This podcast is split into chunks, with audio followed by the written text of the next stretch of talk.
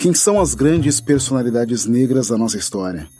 É para responder a esta pergunta que eu, Alessandro Garcia, criei esse podcast. I have a dream. Eles não gostam de negro. O grilo todo é a grana. Whatever necessary. but still like dust. and it's a corruption. Negro da Semana.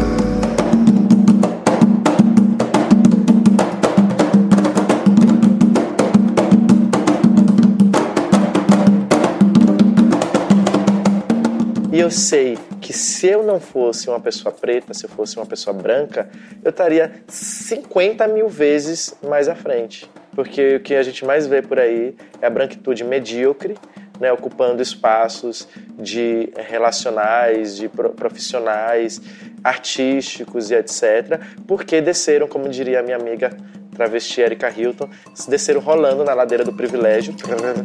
Então ali nem sabe por quê.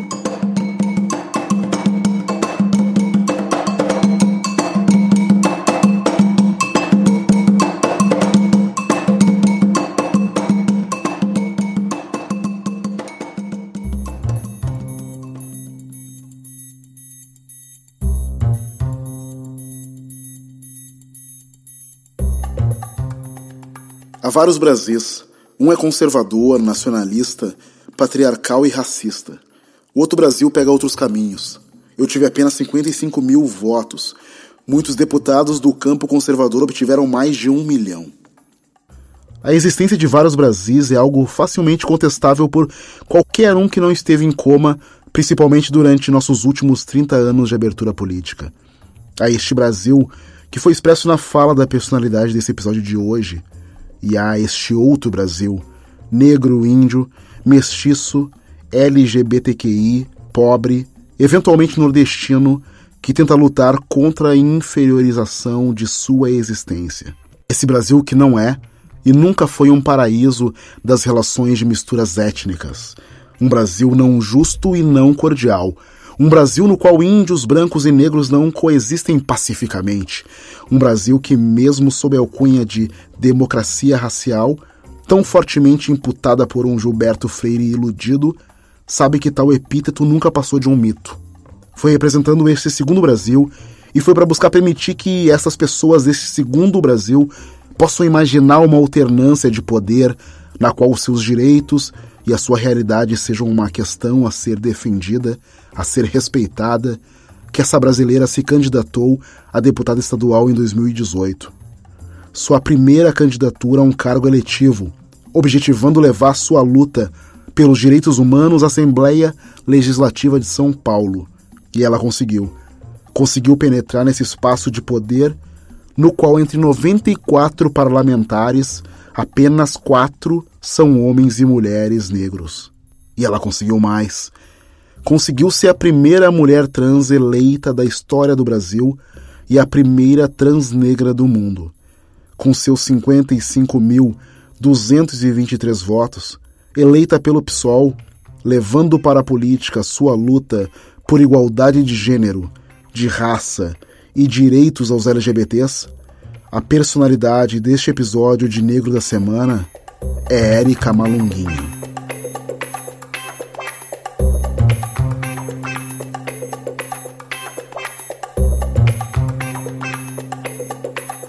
No dia de sua posse, Érica Malunguinho chegou à Assembleia com o punho cerrado.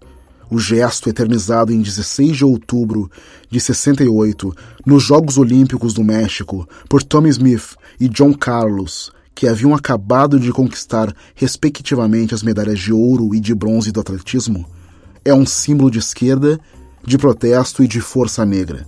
Faz todo sentido, portanto, que essa figura do ativismo LGBT, uma lutadora pelos direitos dos negros e dos indígenas, uma mulher de 37 anos, mestre em estética e história da arte pela USP, chegasse ao lugar onde irá representar esse outro Brasil do qual falamos, com um gesto tão significativo.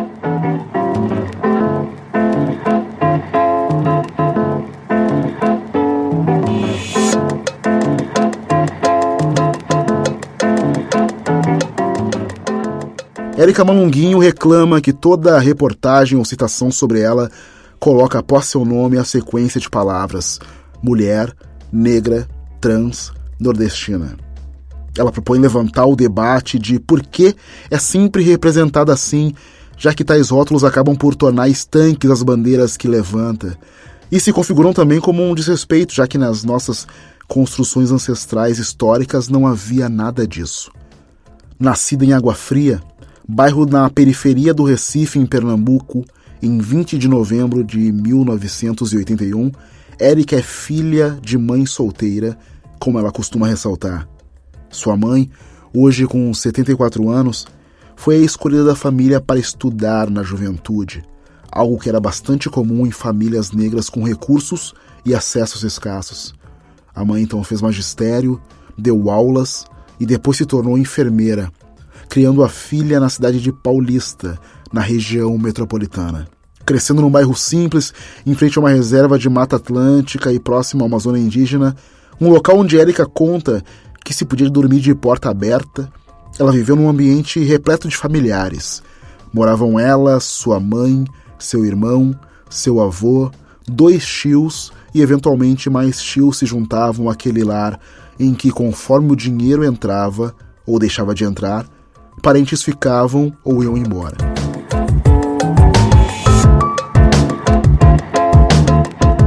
Desde a infância, Érica se sentia à parte, com necessidades e desejos que eram só seus. Mas na segunda infância, um grupo de amigos que a acompanham até hoje acabaram por garantir que não se sentisse alheia frente à realidade de ser condicionada como um garoto gay, então, que já questionava o gênero. O grupo, formado por vários amigos gays, formava com Érica uma trupe naquela cidade, o que possibilitou que não se sentisse tão cerceada na descoberta de sua própria identidade. Foi na adolescência que a pressão começou a acontecer, sofrendo eventualmente a violência dos garotos machões da cidade. Mas novamente, foi a presença daqueles mesmos amigos que possibilitou que desde então realizasse intervenções no centro de Recife já discutindo gênero e sexualidade. O fato de ser condicionada inicialmente como um garoto gay causa até hoje reflexões em Érica, uma vez que sua construção não era sobre sexualidade, sua questão era sobre identidade de gênero. Na juventude, como uma espécie de performance artística, Érica vestia-se de mulher e andava pelas ruas para observar a reação das pessoas. O preconceito, ela conta, vinha de todos os lados e teve problema certa vez quando foi a um bar gay de elite na capital pernambucana.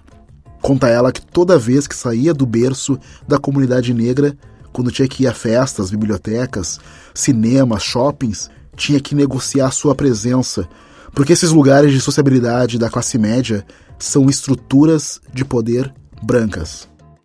Roupas, relacionamentos, comportamentos das garotas cisgênero, tudo começava a construir a identidade de Érica, a partir da adoção de estereótipos de identidade do feminino que eram projetados por ela.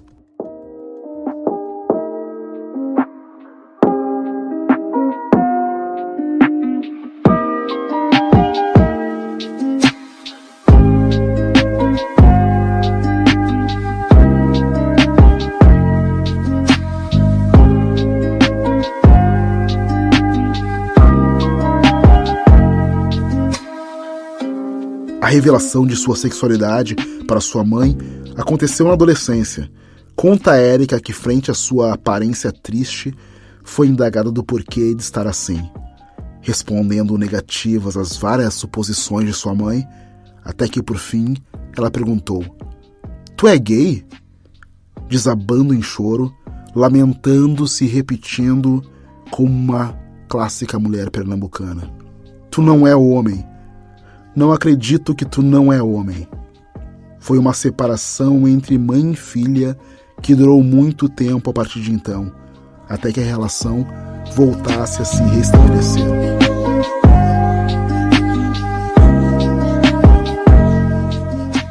Em meio a isso, a mulher Érica surgia em composições do seu vestuário e na composição escrita que exercitava em blogs.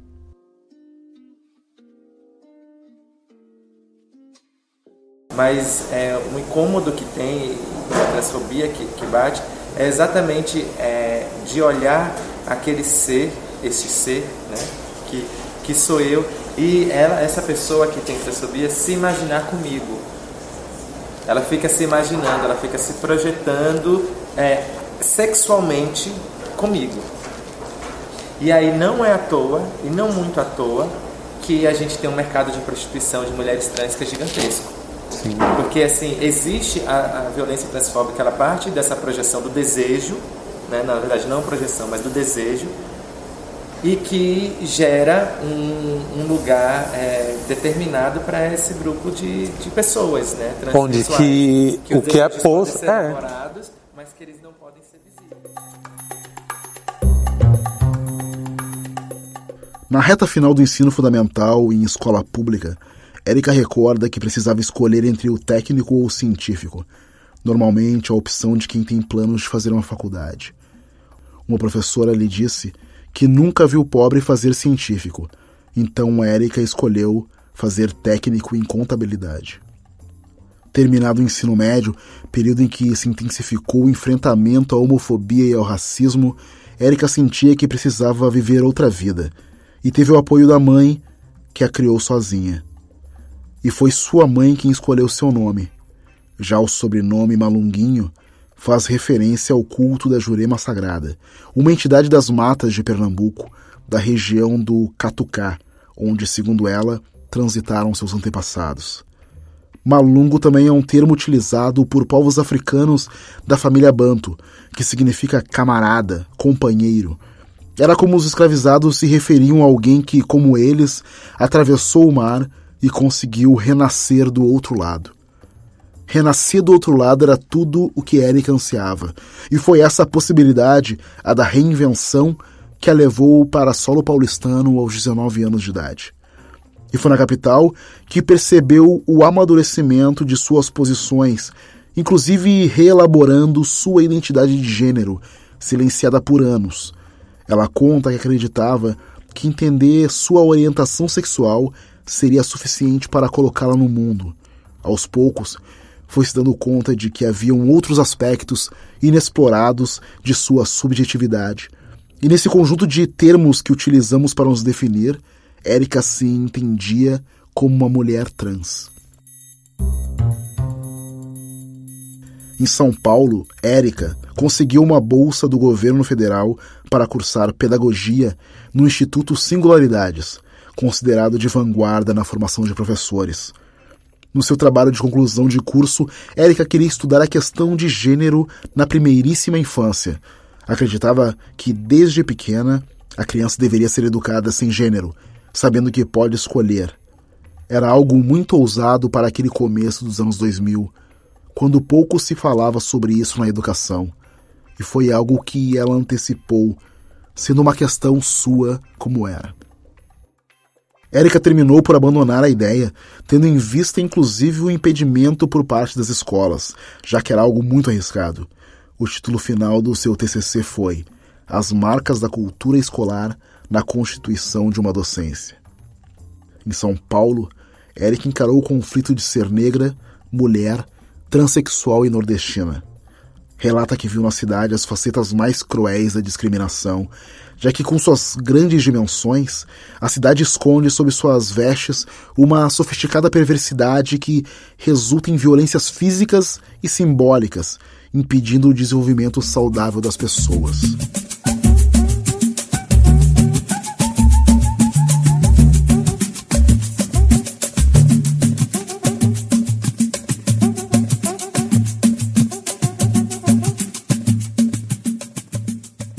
Ativista, educadora e artista.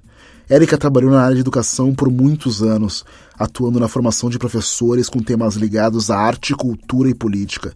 Produziu também trabalhos de fotografia, performance, escrita e desenhos. No mestrado, que terminou em 2017, assinou sua dissertação sobre arte clássica e contemporânea africana, recebendo o título pela pós-graduação Interunidades em Estética e História da Arte pela USP.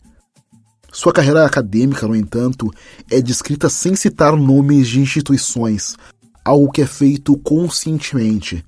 Sobre isso, Érica diz: Não cito nomes, pois não quero que elas roubem o bônus da minha existência.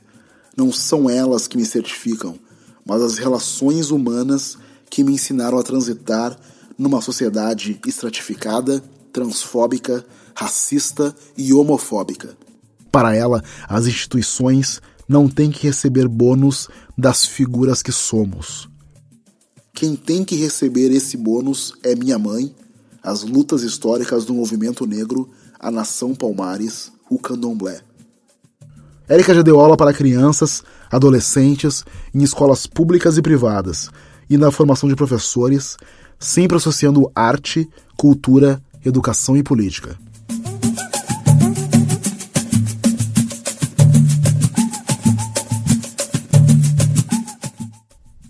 Relação de Érica com os territórios marca a personalidade dessa figura que transita por muitos espaços e que, por ter sua consciência racial e étnica no centro da sua existência, conseguiu criar um quilombo urbano no centro de São Paulo em abril de 2016. O projeto inicial era usar a casa, no bairro dos Campos Elíseos, como um ateliê, mas logo o local tornou-se um espaço de convivência e de circulação de artistas negros. Hoje o local é entendido por seus frequentadores como um dos espaços de resistência negra mais importantes da cidade. Basta uma pequena caminhada pela rua APA para se ver na porta desse quilombo urbano. Caso esse passeio seja feito durante o dia, é muito provável que alguém passe despercebido pelo galpão que ocupa o número 78 dessa rua na região central da cidade. Mas se a visita se der à noite, as possibilidades de se deparar com uma roda de samba, uma mostra de filmes que não estão no circuito ou com uma efervescência de pessoas conversando animadamente são grandes. Caso não se saiba nada sobre o local em que se está, o visitante pode se surpreender ao se dar conta de que o público ocupante daquele espaço central é majoritariamente negro. Este é o Aparelha Luzia. A região onde fica a Parelha Luzia é berço do samba paulistano e da efervescência cultural negra. Em décadas passadas, figuras importantes como o escritor Oswaldo de Camargo e o poeta Solano Trindade habitavam os arredores, que no início do século XIX era uma das áreas com maior concentração de negros na cidade. O nome comum do local também remete a um passado mais distante.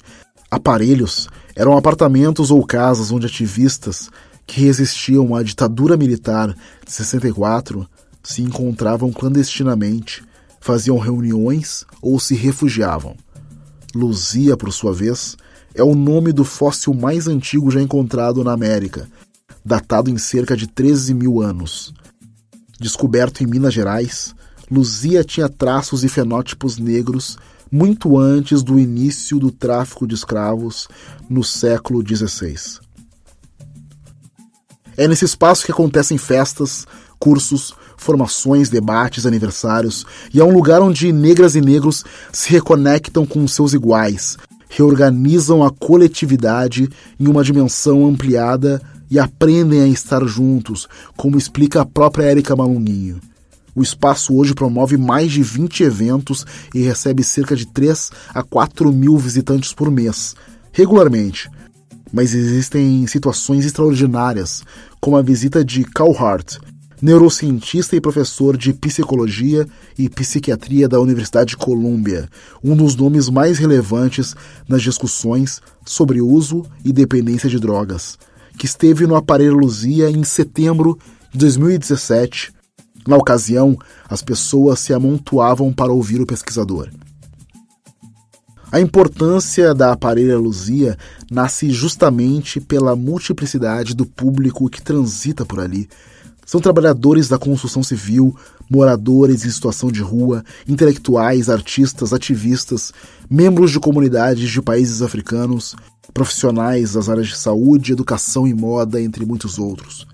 Por lá já passaram nomes como Leci Brandão, Samba da Marcha das Mulheres Negras, Adriana Moreira, Lued Luna, Dena Hill, Lena Barruli, Pedro Guimarães e Filho de Gandhi.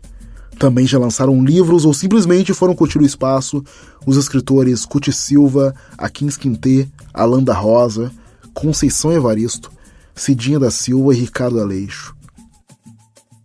O aparelho Luzia É um lugar que respira arte, no qual se vê espalhados um quadro de mães pretas, uma peça que faz alusão aos orixás, tambores, bonecas negras, móveis antigos, luminárias, lamparinas.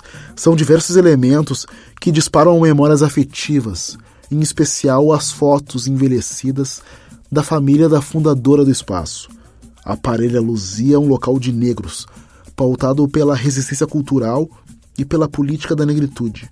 Não é à toa que, em suas palavras de abertura de eventos, Érica costuma falar sobre a ausência de pessoas negras na política em posições de poder. O fato de a Parelha estar aqui agora, nesse momento histórico, ela é obviamente uma resposta. Quando a gente fala de racismo estrutural, que se institucionaliza, é, a gente quer dizer, por exemplo, que nós não somos um recorte racial, nós somos fundamento.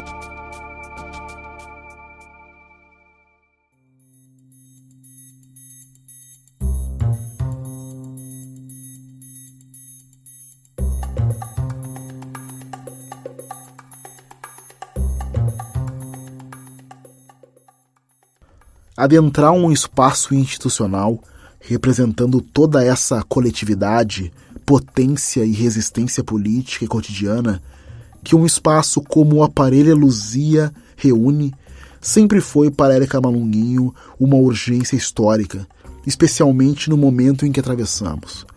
E essa urgência se converteu em uma tomada de decisão de se inserir no campo representativo da vida política institucionalizada de fato.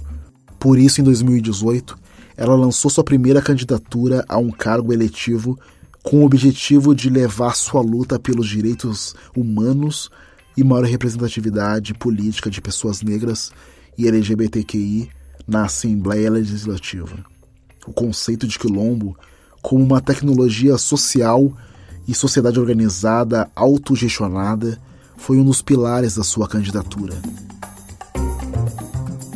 Érica sempre teve simpatia pela esquerda, mas a filiação ao PSOL ocorreu apenas pouco antes do processo eleitoral. Para a campanha, recebeu do fundo partidário apenas 5 mil reais. Com poucas doações e um crowdfunding, Érica conseguiu um orçamento de apenas pouco mais de 20 mil reais, com uma verba irrisória diante do teto de gasto de um milhão permitido por lei para a campanha de deputados estaduais. Érica foi eleita, no entanto, com mais de 55 mil votos.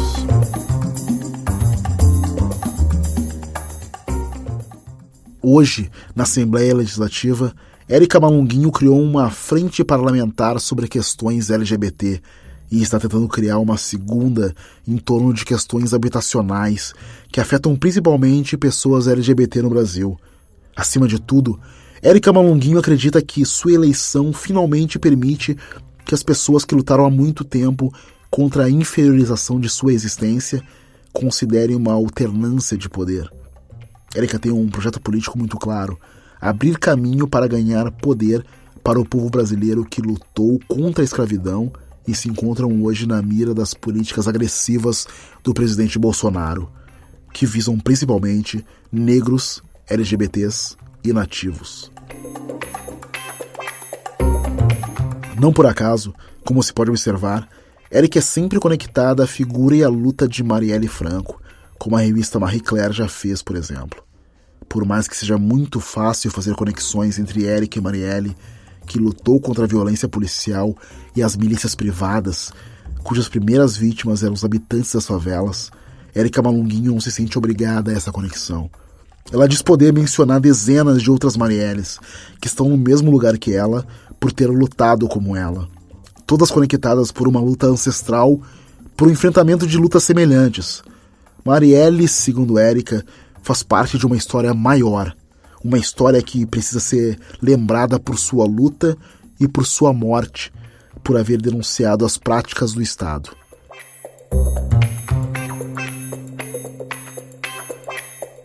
Enquanto o conservadorismo aumenta de um lado, a primeira deputada trans de São Paulo tem sido vista como uma resposta, um contra-conservadorismo. Mas ela não considera a eleição de Jair Bolsonaro como apocalíptica, e sim como reveladora. Sobre isso ela diz: As máscaras caem e a sociedade poderá finalmente fazer suas escolhas. Estamos vendo o que resulta um comandante extremamente violento, que faz apologia de armas, que tem um discurso de segurança pública que visa a repressão, extremamente repressivo, homofóbico, machista. Segundo Érica, faltam coragem e vontade de representantes políticos para entender as desigualdades e as práticas de exclusão baseadas no racismo, opressões de gênero e classe como formadoras da nossa sociedade, e por isso é necessário combatê-las. A sua candidatura e sua eleição se concretizaram representando a resistência e a radicalidade. Radicalidade para garantir a segurança das mulheres e dos LGBTQs, acolher a população de rua, possibilitar a existência dos negros, fazer valer uma educação plural, livre e democrática e poder reescrever uma história que infelizmente não está registrada em muitos livros. Nós não aceitaremos mais na história mediadores, intervencionistas que é, falem por nós. A história, como diria Lélia Gonzalez, será escrita em primeira pessoa.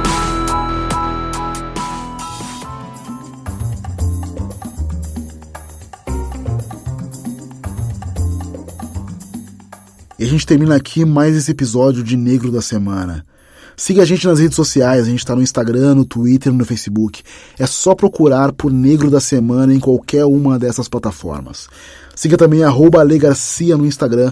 E por favor, não esqueça de compartilhar o nosso podcast por aí, para que mais pessoas tenham a oportunidade de conhecer a história de negros e negras fundamentais, como essa que a gente acabou de conhecer. Se você ouviu o podcast no iTunes, também dê aquelas 5 estrelas, por favor. E não esqueça de fazer um comentário bacana sobre esse episódio. É assim que a gente cresce e aparece cada vez mais. Dê a sua estrelinha e compartilhe também pelo Spotify, pelo Deezer, pelo Google Podcasts, pelo Castbox, pelo Overcast, enfim.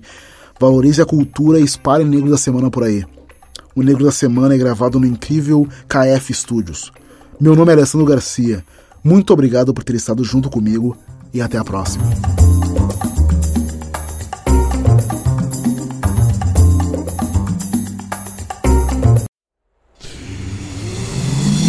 Half-Death.